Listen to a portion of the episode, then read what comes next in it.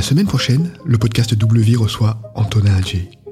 Antonin est auteur, connu et reconnu aujourd'hui pour sa série de romans de science-fiction Interfile, publié pour un public jeunesse, la fameuse catégorie Young Adult. Il est aussi extrêmement actif sur les réseaux sociaux et maîtrise parfaitement cet outil de promotion. Il nous en parlera la semaine prochaine. En attendant, je vous lis le début du premier tome d'Interfile. C'est parti.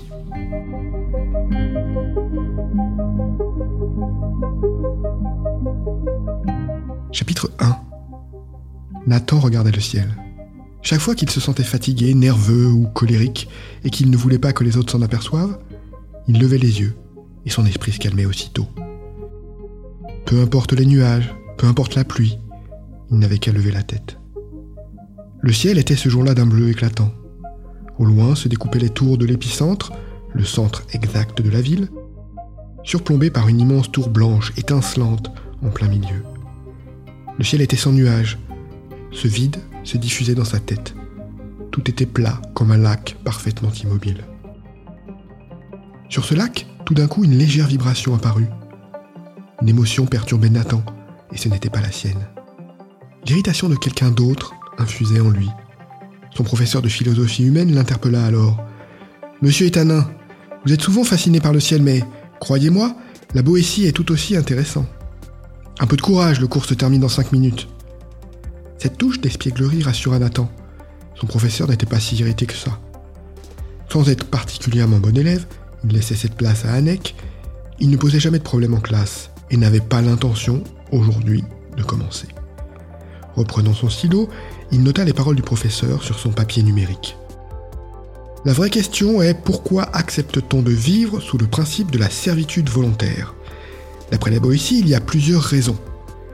Claude Héra parlait à une vitesse normale, c'est-à-dire bien trop vite pour Nathan.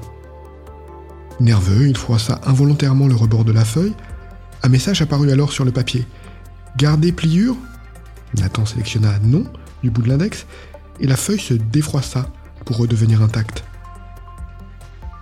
Il recommença à prendre des notes, maladroitement, et comme toujours, se demanda pourquoi il n'était pas possible d'utiliser un bon vieux clavier virtuel, plus naturel pour lui que les courbes approximatives qu'il traçait au stylo. Fichu grande réforme. Il enviait la génération précédente qui n'avait pas besoin d'écrire à la main. Il se calma d'un rapide coup d'œil vers le ciel pour éviter que l'on perçoive l'énervement qui diffusait autour de lui. Souvent, continua le professeur, les avantages octroyés par la société poussent les gens à la passivité.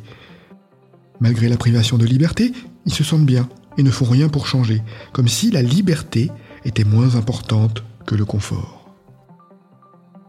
L'une des raisons réside dans le fait que pour certains, cette privation de liberté est légitime, c'est un mal nécessaire. Arrivé en bas de la feuille, Nathan fit glisser son doigt et le papier redevint immaculé. Pour finir, la pire des raisons reste la suivante.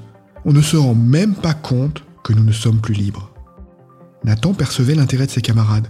Lui était trop concentré sur sa prise de notes pour être aussi alerte. Heureusement, quelques secondes après, la sonnerie retentit. Bien, conclut Monsieur Hera, nous nous retrouverons demain pour le dernier cours de la semaine. Rassurez-vous, juste avant le week-end, on ne fera rien d'incommensurable. Chacun ressentit une onde de malice le traverser. Nathan sourit légèrement, même s'il n'avait aucune idée de ce qu'incommensurable voulait dire. Comme leur professeur l'avait expliqué un jour, il aimait bien utiliser des mots obsolètes, mots que Nathan d'ailleurs ne connaissait pas non plus. Je vous donne un exercice tout simple. Trouvez-moi trois exemples de servitude volontaire que vous subissez dans votre vie. Nous confronterons nos idées, vous verrez, vous serez surpris du résultat. Avant de partir, Nathan appuya quelques secondes sur l'un des bords du papier. La page redevint blanche et une phrase apparut attestant que le cours avait bien été enregistré.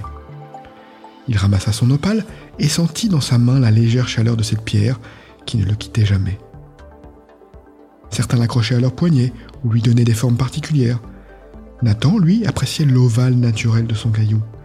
Il n'aimait pas compliquer les choses inutilement. Comme d'habitude, Anek parlait avec le professeur Hera. Son intérêt était perceptible dans les émotions qu'il diffusait. Lorsqu'ils se retrouvèrent hors de la classe, Nathan gratifia son ami d'un lèche-botte. Arrête, rétorqua Anek. Tu sais que j'étais sincère. Bien sûr que Nathan le savait. Il l'avait senti sur Interfile. C'était comment ta séance de vidéosport hier demanda-t-il. La moindre évocation de ce sujet enchantait son camarade, qui ne se fit pas prier. Super Le coach nous communique une vitalité incroyable, comme si on avait des shoots d'énergie supplémentaires à travers les émotions.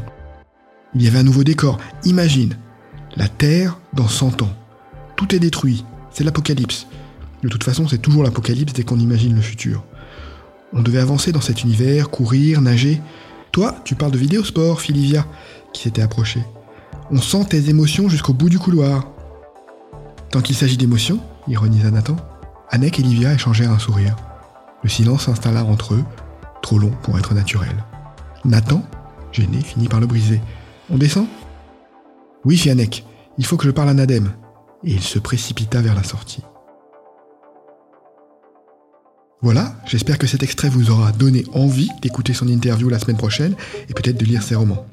Et pour en savoir plus sur moi, mon parcours d'auteur et découvrir mon recueil de nouvelles, abonnez-vous à ma lettre hebdo, Le Flow, depuis le site michaelraymond.com. Rendez-vous la semaine prochaine pour l'interview d'Antonin, et d'ici là portez-vous bien. Je vous souhaite une belle vie, remplie d'imaginaire.